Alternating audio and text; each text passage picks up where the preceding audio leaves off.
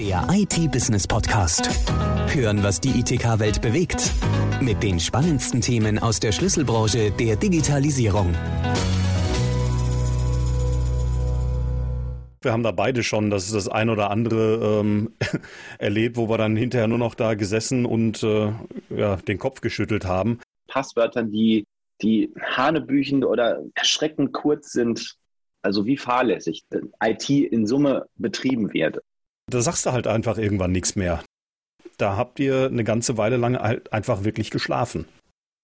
Hallo und herzlich willkommen zu einer neuen Folge des IT-Business Podcasts. Ich bin Melanie Stordacher. Ich weiß, diese Aussagen erwecken den Anschein, als ob der Job des Penetration Testers einfach nur frustrierend und mühselig wäre. Das ist aber nicht so. Und ich habe heute zwei Gäste bei mir, Sascha Schimmler und Tim Berghoff, beide vom Security-Hersteller Gidata, die wissen, dass es wirklich ein spannender und aufregender Job ist, auch wenn sie sich manchmal echt die Haare vom Kopf reißen möchten. Ja, das sollen sie jetzt aber erstmal selber erzählen. Sascha, du bist seit über vier Jahren bei Gidata und verantwortest dort den Bereich Security Consulting sowie das offensive Penetration Testing. Wie bist du denn dazu gekommen? Also ich habe mich schon sehr, sehr früh für das Thema interessiert. Also ich hatte Zugang zu einem, zu meinem ersten PC schon so oh, entweder mit vier oder fünf Jahren. Äh, mein Vater war da so, so hobbymäßig unterwegs. Ich glaube, die ersten nächst, die weiteren nächsten fünf Jahre habe ich da einfach so dran rumgedaddelt. Und irgendwann, als ich zehn war, habe ich mal so die ersten Programmierhandbücher einfach mir von meinem Vater geschnappt. Die hat er mir jetzt auch nicht so enforcement-mäßig auf den Tisch gelegt, sondern ich habe mir die einfach mal geschnappt. Ich weiß gar nicht mehr, das war, glaube ich, Basic oder so. Und danach hatte man so dann den ersten, oh, ist ja interessant, dass man da auch ganz andere Sachen mitmachen kann. Und dann ist das zu anderen Programmiersprachen gegangen. Und so mit 13 habe ich eigentlich diesen, diesen Bereich, also es hieß ja damals nicht IT-Sicherheit, ne? Ich weiß gar nicht, wie das damals hieß. Also da gab es zwar den Begriff Hacker schon, aber das, den hat man selber ja, gut, auch bis heute nicht in den Mund genommen. Aber dass man mit Computern auch, wenn man die Regeln kennt, die Regeln brechen kann, sagen wir es mal so rum. Und dann habe ich halt angefangen, mich in diesem Thema mal zu, äh, für zu interessieren. Habe dann auch mal so mit ah, 14 oder so in der Schule, ich lache gerade selber drüber, was jetzt gleich kommt, da hat man ja noch mit Disketten gearbeitet. So ein gefaktes Windows-Update habe ich da mal rumgegeben und da mussten, mussten dann alle ihre Passwörter für eingeben. Und dann hat dieses Ding die Passwörter verschlüsselt auf der Diskette gespeichert und ich habe die halt wiedergekriegt. Die ist dann so rei umgelaufen. Und dann hatte ich halt von allen Leuten die Passwörter. Wenn wir auf der nächsten LAN-Party ja, mir irgendwer nicht so gut gefallen hat, dann äh, könnte man da auch mal was gegen tun. Also so ganz einfache Blut Sachen. Hier, oder? Wie, wie, bitte? Bisschen kriminelles Blut hier, hä? Man also ich sage immer, in diesem Job darf ich legal illegale Dinge tun. Also im Sinne von, ich kriege ja dann das Mandat des Auftraggebers. Und Tim, du bist sogenannter Security Evangelist. Was kann ich mir da vorstellen? Ist das ein Security Influencer? Äh, also ich würde mich selber jetzt nicht unbedingt als Influencer äh, bezeichnen. Ich finde den äh, Begriff ein bisschen naja, ist, also es ist nicht das, womit ich mich jetzt identifizieren würde, sagen wir es mal so. Aber es äh, steht tatsächlich auf meiner Visitenkarte. Das äh, halten manche für einen Scherz, äh, aber es ist tatsächlich so. Ja, meine, meine Aufgabe ist halt in dem Zusammenhang ähm, so ein bisschen ja, so den, den Übersetzer zu machen, so Deutsch, Nerd, Nerd, Deutsch. Ne? Also so ein bisschen die, äh, die Themen, die halt in der IT-Security relevant sind, ähm, irgendwo auch in, sag ich mal, ein, äh, eine Worthülle Auditoriumsgerecht zu, zu verpacken. Bitte? Auditoriumsgerecht zu verpacken. Das wollte ich gerade genauso sagen. Danke. äh, ja, du hast vollkommen recht. Also äh, klar, das äh, IT-Sicherheit ist halt ein ultra abstraktes Thema mhm. und ähm, das muss man halt äh, vielen Leuten schonend näher bringen, sage ich mal so. Und ähm, ich habe selber jetzt auch schon ja äh, ein paar Jahre bei Gedata hinter mir. Bin jetzt im, äh, ich glaube im elften Jahr mhm. und habe da auch schon, ich sag mal, das ein oder andere gesehen. Ich habe halt im Support damals angefangen für den für den Heimanwenderbereich ähm, habe dann irgendwann die Betreuung der Geschäftskunden mit übernommen, bin dann irgendwann ins, äh, in den, in den Pre-Sales gewechselt, ins Consulting, bin da auch irgendwie in allen möglichen Ländern unterwegs gewesen und bin jetzt seit, äh, ja, seit ein paar Jahren in der Unternehmenskommunikation mit äh, eingegliedert und mache im Prinzip jetzt genau das, äh, was wir jetzt gerade hier im Moment auch machen. Sascha, du hast jetzt eben gerade gesagt, dass du als Pentester legal illegale Dinge tun darfst. Was tust du denn genau? Was ist denn ein Pentesting? Wie läuft das ab? In einem gegebenen Zeitraum, der meistens nicht riesengroß ist, also sagen wir mal irgendwas zwischen minimal fünf und im Mittel 10 bis 15 Tagen, es geht auch mal deutlich länger, aber in einem gegebenen Zeitraum mir ein Computersystem, meistens mehrere Computersysteme, anzuschauen und möglichst viele Sicherheitslücken auf diesen Systemen zu identifizieren. Diese identifizierten Sicherheitslücken mit einer sogenannten Kritikalität versehen. Es gibt Sicherheitslücken, die sind eher nicht so schwerer Natur. Bedeutet, wenn ich die ausnutzen kann, bin ich nicht gleich Administrator auf dem anderen System, sondern mhm kann kleinere Sachen einsehen, zum Beispiel an Informationen, die man eigentlich nicht einsehen sollte. Das wäre eine kleinere Lücke und es gibt halt auch Lücken, wo ich einfach ohne Kenntnis gültiger Benutzerdaten, also Username, Passwort, mit ganz, ganz wenigen Arbeitsschritten direkt Administrator aus so einem System werde. Und das hätte dann auf der, wenn man dann auf der anderen Seite der Kritikalitätsskala, das wäre dann halt hoch oder sogar kritisch. Also dass man auch, dass man dem Kunden auch klar macht, wie schwerwiegend ist denn das für dich, was ich da identifiziert habe. Und diese Metrik ist auch nicht, einheit, äh, nicht einheitlich. Also klar, man hat einen einheitlichen Weg daran zu gehen und die zu definieren. Es gibt Sicherheitslücken, die sind immer kritisch. Es gibt aber auch welche, die sind bei manchen Kunden low, also niedrig. Und beim anderen sind sie vielleicht mittel oder könnten sogar schon hoch sein. Das, ne, da muss, muss man immer dann schauen, das ist halt kundenspezifisch. Und als letztes, es bringt nicht, sage ich immer, nur mit dem Finger auf etwas zu zeigen und zu sagen, hier ist eine Sicherheitslücke und die ist jetzt so und so schwerwiegend, muss ich auch eine Empfehlung abgeben, wie kann ich das denn schließen? Also eine Handlungsempfehlung entweder zum Schließen und manchmal geht das gar nicht.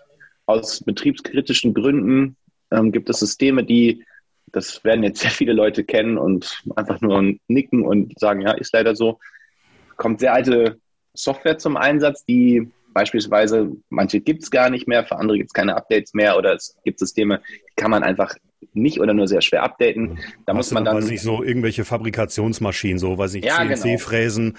von genau. Äh, Anno Knack, für die es keine Updates mehr gibt, die halt nicht mehr genau. existieren. Habe ich im Support auch kennenlernen dürfen. Äh, da wurde ich auch gefragt, ob wir N äh, Windows NT4 noch supporten.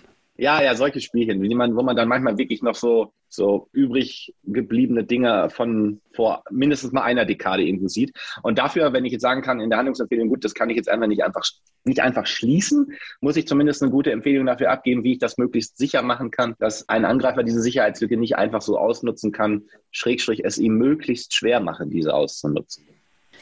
Ja, und das Ganze fließt dann in einen, wenn man das, das hat sehr viel manuelle Arbeit dabei, manuelles Testen, das rauszufinden und zu gucken bei so einem System, was bietet das mir eigentlich alles an, wie funktioniert das. Und dann kommt immer der, der Lieblingsteil aller Pentester, der aber extrem wichtig ist, das Reporting. Ja, ich muss ja dem Kunden, ich rede ja nicht nur mit dem, der könnte sich das alles gar nicht merken. Ich muss dann einfach einen wirklich sehr, sehr guten Report schreiben, wo ich das, der ist zweigeteilt, wo ich einmal am Anfang dem Management erkläre, was ich gemacht habe, was ich gefunden habe, wie schlimm das ist. Da findet man immer diese berühmte Ampel, ne? rot, grün, mhm. gelb. Mhm. Und dann natürlich die technische Beschreibung der einzelnen Sicherheitslücken, bebildert mit Listings, also wirklich dann auch der Code, den wir genutzt haben, um so eine Sicherheitslücke zu triggern, drinsteht, damit die interne IT insofern vorhanden das dann auch fixen kann, nachvollziehen kann, was habe ich da gemacht. Und es ist auch einfach ein Beweis dafür, dass diese Sicherheitslücke wirklich existiert. Es gibt eine Menge so Software-Scanner, da muss ich nur noch eine IP eingeben und sage ihm, also dem Programm bitte scannet mir das jetzt mal und der findet dann auch schon Sicherheitslücken. Diese Tools finden aber in der Regel so maximal ein Drittel der eigentlich vorhandenen Sachen. Und die verifizieren das auch gar nicht. Mhm. Und weil wir den Qualitätsanspruch für uns selber haben, dass man einem Kunden wirklich nur diese Sicherheitslücken benennen kann, die auch ex real existent sind, machen wir das dann halt immer händisch, führen es händisch aus, machen dann auch einen Screenshot. Wenn wir uns dann irgendwie mal zum Administrator hochgeschwungen haben auf dem System mit dem Systemnamen und der IP, dann hat er da den perfekten Beweis und weiß auch, alles klar, wir reden hier über die Wahrheit. Und ich glaube, ganz viele Leute haben so ein bisschen äh, ein Definitionsproblem, wenn es halt um diesen um diesen Bereich äh, Pentesting geht. Das ist ja, sag ich mal, auch zumindest äh, in einigen Bereichen so ein bisschen zu einem zu einem Buzzword geworden. Mhm. Und äh, jeder sagt, ja, wir brauchen unbedingt einen Pentest und äh, da müssen wir dann als Gedata aber äh, dann auch äh, häufig genug hingehen und sagen, nee, ihr braucht keinen Pentest. Äh, der Pentest macht im Moment überhaupt keinen Sinn, weil äh, wir und ihr überhaupt äh, nicht wissen, wie ist jetzt im Moment euer, euer Sicherheitslevel überhaupt. Ähm, und ähm, ein Pentest macht halt natürlich Sinn, aber nicht unbedingt als erster Schritt. Und das ist, glaube ich, eine Sache, die, die viele Leute in der Form gar nicht so auf dem Schirm haben. Pentest ja. sollte man äh, über kurz oder lang mal gemacht haben, ja. Ähm, aber Pentest ist dabei nicht der erste Schritt. Mal gemacht haben bringt es an der Stelle nicht. Das sind Dinge, die muss man ich gehe ja nicht auch nur einmal alle zehn Jahre zum Zahnarzt. Und wenn ich das mache, ist das eine ganz, ganz schlechte Idee. Mhm. Das sind Dinge, die man regelmäßig wiederholen muss. Man kann, je nachdem, was das für ein Unternehmen ist, über Regelmäßigkeit sicher definieren. Es gibt Unternehmen, die müssen das jedes halbe Jahr machen, jedes Jahr alle zwei Jahre. Weiter, viel weiter weg würde ich von dieser Regelmäßigkeit nicht gehen. Was Tim sehr korrekt dargestellt hat, ist dieses Buzzword Pentesting. Jeder hat das jetzt wahrscheinlich mal in der Presse irgendwo gelesen und die Entscheider sagen dann, ja, komm, wir brauchen mal einen Pentest. Was ein Pentest ist, das habe ich ja gerade schon so ein bisschen mal erörtert. Das Problem, was Tim angesprochen hat, ist, dass manche, für manche Firmen das noch nicht so eine gute Idee ist, liegt an, ich schmeiße jetzt mal direkt das nächste Buzzword hier rein, an dem sogenannten IT Security Maturity Level. Äh, das sagt eigentlich nichts anderes aus. Wie viel habe ich schon, also wie viel habe ich für IT-Sicherheit schon mal gemacht in meinem Unternehmen? Ist das überhaupt, habe ich das überhaupt schon irgendwie auf der Agenda? Haben, ist unser, Netz, unser Netzwerk nach, nach diesen Prinzipien irgendwie auch ein bisschen designt? Es gibt auch im Mittelstand Unternehmen, wo das durchaus zu finden ist. Es gibt aber natürlich auch Firmen, die jetzt dann vielleicht eher klein sind. Ja, also mit Mitarbeiterzahlen von, also man soll mich da jetzt nicht drauf festnageln. Es gibt auch da immer Ausnahmen, aber ich sag mal fünf bis 25 oder so wo dann die IT nur der Erfüllungsgehilfe ist, da ist das erfahrungsgemäß meistens nicht der Fall, dass man da in irgendeiner Art und Weise sich darüber Gedanken gemacht hat. Und da wird es keinen Sinn machen, einen Pentest zu machen, weil ich ganz viel finde an Sicherheitslücken, die Leute nur anfangen zu weinen, weil sie gar nicht wissen, welche meiner Handlungsempfehlungen sie als erstes umsetzen sollen, auch wenn ich das für sie priorisiere. Und da sagt man dann, bei der, bei den Kunden kann ich viel, viel niederschwelliger anfangen und denen mal so vereinfacht gesagt was Gutes für ihre IT-Sicherheit tun, indem man miteinander mal redet und kluge Fragen stellt, wo ich keinen Laptop irgendwo, ich muss mich dann nirgendwo ins Netzwerk anklemmen und, und Angriffe oder so ausprobieren. Man redet einfach nur miteinander und fragt ganz aus ganz vielen Bereichen mal so Dinge ab. Ne? Im Detail. Wie ist eine Backup-Lösung aufgebaut, wenn sie denn da ist? Wie, wie habt ihr quasi. Ja, ja, richtige Basics. Aber mhm. der, der, springende Punkt ist bei diesen richtigen Basics auch, ob ein Netzwerk vielleicht an manchen Stellen separiert ist und wenn ja, wie. Also jetzt nicht nur reines Subnetting, sondern durch beispielsweise Virtual LANs. Ja, Gibt es überhaupt Virtual Domains? Plan? Wenn ja, wie aktuell ist der? Ja, genau. Äh, wie lange, wie, wie komplex ist eure Passwort-Policy? Das sind alles so kleine, kleine Bauelemente, die, wenn ich es richtig mache, einem Angreifer es enorm schwierig machen, zum Erfolg zu kommen. Und das Schöne ist, bei diesen Gesprächen, was danach herauskommt, das sind oftmals auch Handlungsempfehlungen, die kommen da ja natürlich dann auch raus, auch in einem Report, die leicht bis relativ leicht, manche auch eher nur mittelfristig, ganz klar, gebe ich zu, wenn die umgesetzt werden, dass die IT-Level, das Level der IT-Sicherheit massiv erhöht werden kann. Sprich beim ähm, wenn ihr jetzt eine Kundenanfrage habt, euer erster Schritt ist, dass ihr einmal das Security Maturity Level feststellt und dann entscheidet, macht es jetzt Sinn, mit diesem Kunden ein Pentesting zu machen oder muss ich da sogar noch früher einsteigen mit den Basics? Und wenn ihr sagt, okay, wir machen jetzt das Pentesting, dann ähm, begebt ihr euch quasi einmal in die Sicht des Hackers, durchlauft die Anwendungen, das Netzwerk, die Infrastruktur, sucht Sicherheitslücken und dann macht ihr daraus mit den Sachen, die ihr gefunden habt, einen für das Unternehmen verständlichen Report. Genau, ich würde da jetzt nicht Hacker sagen, sondern Angreifer, mhm. weil ich finde, da kann der, also das Wort Hacker ist einfach da total immer missbraucht worden. Ja. Also ich tue mein Bestes, da weiterhin gegenzuarbeiten. Also in, in, in die, ich versetze mich in die Sicht eines kriminellen Angreifers, so ist es trennscharf und mache dann genau die Dinge, die du beschrieben hast. Genau, also das ultimative Ziel ist halt für einen wie auch immer gearteten Angreifer ähm, den, äh, den Angriff oder die, den Angriffsversuch so teuer wie möglich zu machen, bis zu einem Punkt, äh, wo, ein, äh, wo ein Dritter, der halt irgendwie Zugriff auf ein Netzwerk nehmen möchte, äh, irgendwann sagt, weißt du was, das ist den Aufwand hier an der Stelle nicht wert. Man redet da so ein bisschen von dem Paradigma Verteidigung in der Tiefe und Breite. Vulgo, ich muss ihm nur genügend kleine Stöckchen zwischen die Beine schmeißen, dass er einfach sagt, nee, die sind ja auch alle faul, dann gehe ich lieber zum nächsten, mhm. Anführungsstriche, Opfer mhm. und probiere, ob ich da nicht Einer schneller wird schon dabei kommen. sein, wo ich leichter rankomme. Ja, genau. ist, es ist erschreckend zu sehen. Ich habe ganz, ganz, ganz viele Unternehmen von innen und außen schon gesehen, wie fahrlässig an manchen Stellen IT in Summe betrieben wird. Also wie fahrlässig, das, was da für Geräte ans Internet gehangen werden mit Passwörtern, die, die hanebüchend oder erschreckend kurz sind. Ja, und man sich dann auch mit manchen Chefs darüber schreiben muss, ich sage es so, wie es ist, äh, und denen wirklich, um den klarzumachen, dass 1, 2, 3, 4 ein ganz schlechtes Passwort ist für einen externen RDP-Zugang. Hast du so schon erlebt? Ach, ich habe schon so krasse Sachen erlebt, das äh, kann man sich gar nicht vorstellen. Obwohl, ja, ich kann es mir vorstellen. Deswegen ist es ja real. Aber ja, es ist, es ist einfach fahrlässig. Ich habe auch mal auf einer, ähm, jetzt muss ich das ein bisschen vorsichtig formulieren, bei einem Unternehmen nicht geringer Größe eine laufende Backdoor in einem System gefunden. Also es das bedeutet, dass da jemand schon mal eingedrungen ist und sich eine Hintertür dort eingebaut hat, über die er immer wieder auf dieses System zugreifen kann. Hm. Und die war auch gerade aktiv. Und weil ich das für so wichtig erachtet habe, habe ich ich habe ja auch eine Informationspflicht gegenüber dem Kunden. Ja? Das heißt, wenn ich da irgendwelche krassen Sachen finde und dann erstmal noch zwei Wochen damit verbringe, diesen Report zu schreiben, dann, dann wäre es sträflich, den Kunden nicht schon vorher darüber zu informieren, wenn ich irgendwas wirklich von der Kritikalität, um dabei zu bleiben, hoch oder kritisch gefunden habe. Long story short, ich bin dann in ein Vorstandsmeeting geplatzt und habe diesem Herrn gesagt, äh, hör mal, wir haben hier ein Problem. Ähm, ich habe das jetzt schon mal abgeschaltet, aber ihr müsst euch jetzt noch mal ein paar ganz andere Fragen stellen. Weil die hatten vorher immer schon mal festgestellt, dass gewisse Informationen, die man als interner bezeichnen kann, in der Presse gelandet sind und keiner wusste warum. Es kann natürlich auch durchaus sein, dass einfach irgendwer was erzählt hat, aber da waren auch manchmal Dokumente mit bei. Mhm. Und naja, ich habe das dann gefixt und der Herr, ich glaube, der wusste da auch schon, dass er nicht mehr so ganz so lange da ist, den hat das überhaupt nicht interessiert.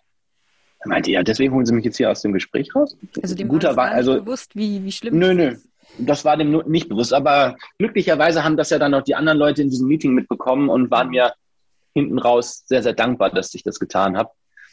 Das ist jetzt so ein bisschen aus dem Bereich eigentlich eher Awareness, muss ich fairerweise sagen. Mhm. Ich kenne aber auch, keine Ahnung, wir hatten mal eine, Firma, die für viele andere Firmen IT-Support macht und hat diesen IT-Support dann natürlich auch remote gemacht. Also es war, ich glaube, das ist das erste Mal, wo jetzt das, das, das Unwort der letzten zwei Jahre fallen wird, äh, vor Corona, und ich werde das Wort auch nicht nochmal sagen, weil man hört es eh schon genug, ähm, vor Corona wird ja auch schon remote gearbeitet.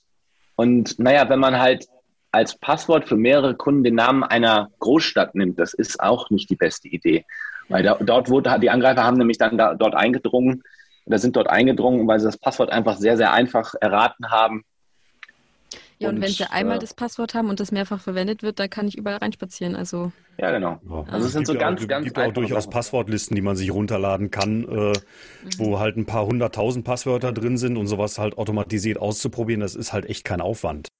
Ich glaube, wir haben da beide schon das, das ein oder andere ähm, erlebt, wo wir dann hinterher nur noch da gesessen und äh, ja, den Kopf geschüttelt haben. Was aktuell passiert ist, Lernen durch Schmerz. Ja. Mhm. Die, diese Firmen. Wer nicht hören die, will, muss fühlen. Wer nicht hören will, muss fühlen. Diese Firmen, die lange, lange, lange, ich meine das auch gar nicht böse, ich, ich würde es ja auch gerne anders haben, aber das ist das, was ich sehe. Firmen, die lange Zeit gar nichts mit ihrer IT-Sicherheit gemacht haben oder einfach mal, sagen wir es beim, beim Namen, nichts da rein investiert haben, weder Geld noch Manpower noch Knowledge, weil man braucht diese drei Sachen. Nur, nur mit Geld löst man dieses Problem nicht. Man braucht Menschen, die Dinge bedienen und Dinge verstehen. Ja. Mhm. Ähm, das nicht getan haben, dann Opfer von Angriffen wurden wo die teilweise fast pleite gegangen sind, die dann erst verstanden haben, jetzt müssen wir was tun. Und es ist viel intelligenter, dem vorzubeugen, indem man es vorher schon macht. Durch, durch diese beiden Sachen, beispielsweise, die ich jetzt eben schon mal genannt habe, ne, ein Pentest oder so ein Assessment, wenn dann das Wort an der Stelle. Das kann man wunderbar modularisieren. Das ist jetzt nicht irgendwie ein, ein Fragebogen oder so, den man immer gleich durchgeht. Das sind ganz, ganz verschiedene Teile. Es kommt immer darauf an, wo die Leute unterwegs sind. Ist das Forschung? Ist das produzierendes Unternehmen? Äh, ist, ist, ist bei den produzierenden Unternehmen viel mit Industriesystemen noch am Start. All solche Kleinigkeiten oder auch große Sachen spielen da am Ende eine Rolle, was man dann ja. wirklich fragt und was dabei rumkommt. Mhm. Wie du gerade auch schon sagtest, ähm, Sascha, das ist ja eine Sache, die muss man halt äh, dauerhaft betreiben und immer wieder äh, sich mal vorlegen. Ähm, und gerade wenn es irgendwie um diesen Bereich der, der IT-Security geht, ähm, das ist nicht irgendwas, wo man dann irgendwann einfach sagt, okay, da machen wir jetzt einen Haken dran und das ist jetzt fertig und das brauchen wir nie wieder anfassen. Ähm, genau. Das fällt einem dann spätestens ein Jahr oder zwei Jahre, vielleicht auch drei Jahre später ganz böse auf die Füße und dann ja, sind wieder alle, äh, sind wieder alle überrascht und fragen sich, wie konnte das passieren? Mhm. Sprich, wenn ich jetzt das alles so einmal für mich Revue passieren lasse, ist auf jeden Fall ein wichtiger Tipp, den ihr jetzt Unternehmen mitgeben könnt, dass sie sich bewusst werden müssen, es wird irgendwann was passieren und ähm, sie müssen sich wirklich selbst dahinter klemmen, um äh, ihr Netzwerk sicher zu machen. Das passiert nicht von alleine. Genau. Also selbst ist, ne? wenn sie sich selber nicht dahinter klemmen könnten, der wichtige Schritt ist halt der Wille, etwas zu tun. Und wenn ich es selber nicht alles alleine machen kann, dann muss ich mir halt Hilfe holen. Ja. ja, das ist, glaube ich, auch ähm, eine, eine Message, die äh, nicht deutlich genug kommuniziert werden kann.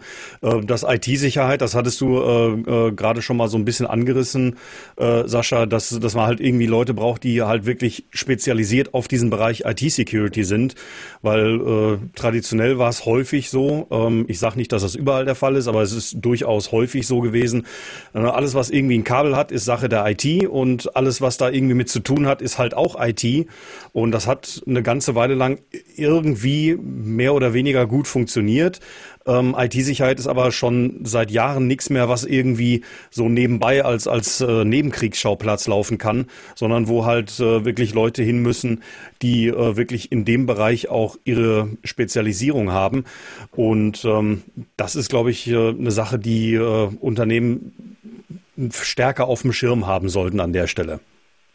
Ja, ja klar, das stimmt, gebe ich dir vollkommen recht. Da kann man sich wahrscheinlich jetzt auch noch stundenlang weiter drüber unterhalten. Das soll es jetzt aber erstmal gewesen sein. Aber in der IT-Security gibt es ja immer mal wieder ähm, was Neues dazu zu lernen oder, wie wir schon gesagt haben, ein paar Basics aufzufrischen. Das wird also wahrscheinlich nicht das letzte Mal gewesen sein, dass wir zusammen gesprochen haben. Und ich freue mich schon aufs nächste Mal. Vielen, vielen herzlichen Dank für eure Zeit. Ciao. Bis dann. Ciao, ciao Leute. Der IT-Business Podcast. Hören, was die ITK-Welt bewegt. Der Audiopool mit den spannendsten Themen aus der Schlüsselbranche der Digitalisierung. Jetzt abonnieren auf Spotify, Soundcloud, YouTube, Deezer und iTunes.